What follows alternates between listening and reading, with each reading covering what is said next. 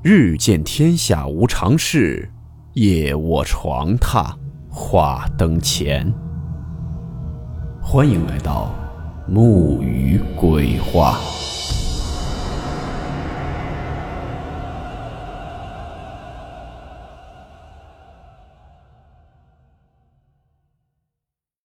今天这个故事名字叫做《午夜的脚步声》。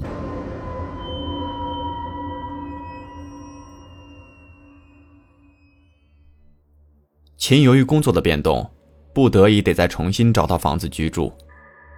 在网上搜了半天的信息，最后终于在某网的业主论坛上发现了一套房子。业主还留了电话，秦一拨通电话，感觉房东讲话还是很和气的，当下就约好了去看房的时间。您的房子真不错呀。秦环顾了下这套房子，还真特满意。房子是一室一厅的，沙发、电视、床、壁橱都是新的，据说都是开发商送的，只是房间的窗帘拉得很严实，秦感到很奇怪。啊，这房子买了，我们就一直没住，一直出租着呢，租户都说我们家这户型好。房东见房客满意，赶紧王婆卖瓜。这窗户。干嘛老拉着呀？我不喜欢那么暗的，没有光线在屋里很别扭的。秦说罢，一把拉开了窗帘，发现窗外是个大园子，像是种的果树，应该是柿子树。秦的家乡就盛产柿子，所以对这种树特别熟悉。怎么这个小区里会有个果园啊？可以进去摘果子吗？秦好奇地问道。这应该不能吧？没见人进去过。房东看见那果园，忽然有点紧张。没事的，我不会去摘果子的，就是随便问问。柿子我小时候就吃够了，我们家乡就是产柿子的。秦说完，嘿嘿一乐。啊，那这房您觉得怎么样啊？房东赶紧问。啊，不错啊，说价格吧。我看见广告商登记着，好像是两千呢。能便宜吗？秦赶紧问。哦，不能了，这小区房价就是贵点我家已经是最便宜的了，人家开个单间还两千呢，我这可是正经的一室一厅啊。房东意思自己已经是最低价了。哦，我是上班族，这房租对于我来说真有点贵。秦还想砍价。你要诚心租的话。电表里还有六百多个字，我都送你了，那是上个租客留下来的。房东也是诚心租给秦了。那好吧，那就这么着吧，那我明天就搬来。其实一进门，秦就决定租这套房了。那你带着钱呢吧？咱们现在就签合同吧，钥匙我现在就给你。房东倒也爽快，啊，行，那就签吧。秦立刻答应了。房东临走的时候还叮嘱了一句：“啊，这门上的门神你可千万别接啊，一定记住。”“嗨，您放心吧，我没事接他干嘛？”秦没多想，顺口回答了。第二天，整个是忙碌的一天。秦把自己的小屋又是擦又是摆的，捣鼓了一整天，真的是累了。然后叫了份外卖。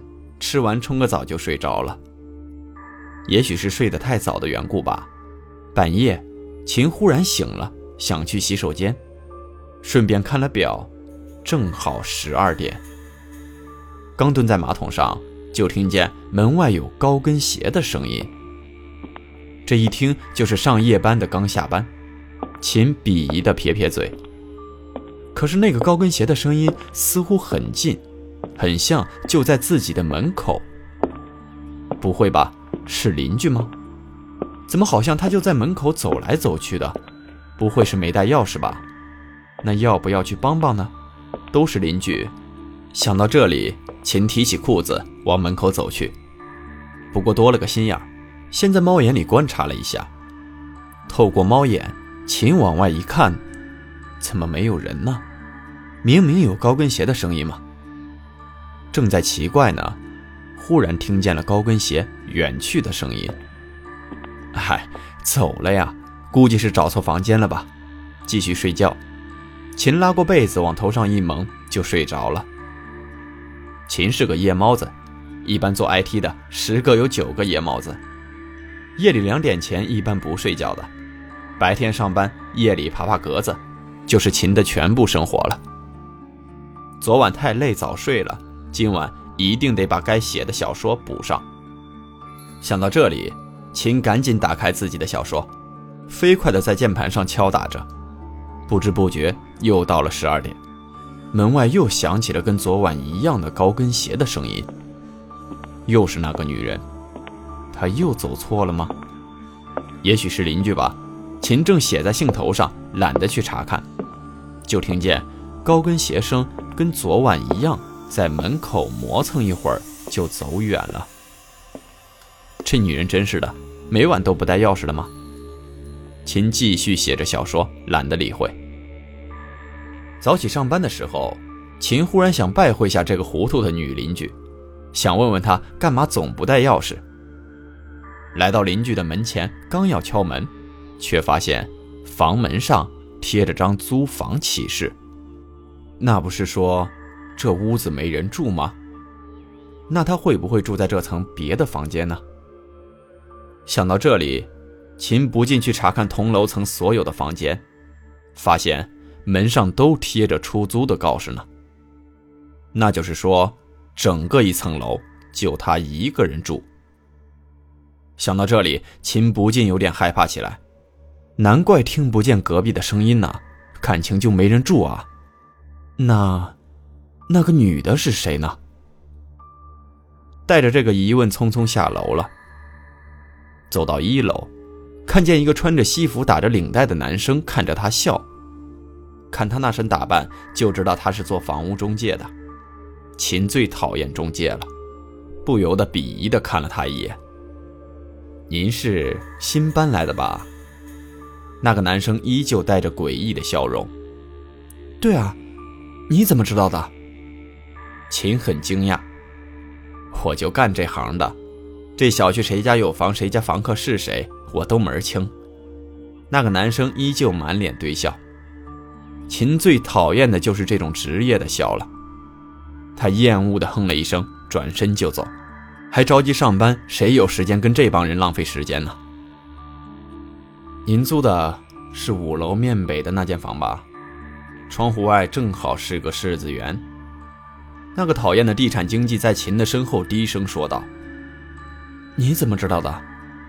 虽然他的声音很小，可是秦还是听得清清楚楚。看你比较单纯，跟你说实话吧，你可别害怕。年纪也就二十出头的他，倒在秦面前装起老成来了。你说吧。秦倒吸一口凉气。这个小区以前是个墓地，前几年才把墓地搬迁了，现在盖上了新楼。你没发现小区里有两块地方，地产公司也不敢动的吗？一个就是小区东门的那块草地，还有，就是你窗外的那个柿子园。因为那个园子里埋着一个将军，谁也不敢动，就围起来了。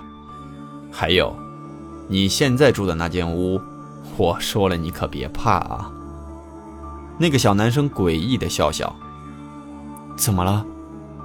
秦觉得浑身鸡皮疙瘩都起来了。去年住了个模特，据说洗澡的时候热水器爆炸就毁了容，一时想不开就自杀了。可是人死了之后，据说每晚都会回来。你那层原来的邻居有人见过他，你没发现你那层没人住吗？他们都搬走了，没人敢住。你那房东还在门上贴了道符呢，据说没有那道符。他可就直接进屋了。小男生说完，笑得更诡异了。秦听完后，都不知道自己怎么去上的班。到了公司，就赶紧召集自己的死党，晚上一起陪他过夜，同时给房东打电话说有急事必须退房。没想到是房东爽快的答应了。当晚，秦带着自己的几个死党，两个男同事，两个女同事，五个人一起回了家。一群人玩玩闹闹，很快又到了十二点。大家都屏住呼吸，看着墙上闹钟的指针。果然，十二点刚到，清脆的高跟鞋声又响起来了。只听见那个高跟鞋声越走越近，最后。停在了秦的门前。三个女孩吓得抱成一团，倒是两个男同事胆子大些。其中一个说：“我倒要看看他什么样子。”于是，就走到猫眼前面，往外面看。顿时“嗷”的一嗓子，就一下瘫坐在了地上。这“嗷”的一喊，吓得几个女孩子大喊起来，其中还有一个直接吓哭了。剩下的那个男同事把手指放在嘴唇上，做了一个嘘的手势，示意大家别出声。再听那门外的高跟鞋依然在门口来回的踱着步子。大约十分钟后，高跟鞋声渐渐远去了，大家这才松了口气。你刚才看见什么了？秦哆哆嗦嗦地问。妈的，吓死人了！我看见一张烫伤的脸，脸上全部都是疤痕，连鼻子都没了，就两个黑洞。我看他的时候，正好看见他通过猫眼在看我呢，真被他吓死了。早知道老子不看他了，估计这几天又得做噩梦了。还瘫坐在地上的那个男同事惊魂未定地说：“五个人整夜都没敢睡觉，打了一宿的包裹。天一亮，房东就来了。”什么都没说，就把房租给退了。大家帮着秦七手八脚的，当时就搬了家。打那以后，秦再租房谨慎多了。凡是特便宜的房子，秦连看都不再看了。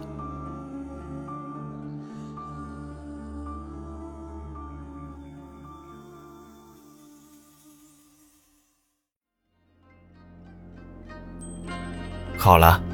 我们今天的故事到此结束，祝您好梦，我们明晚见。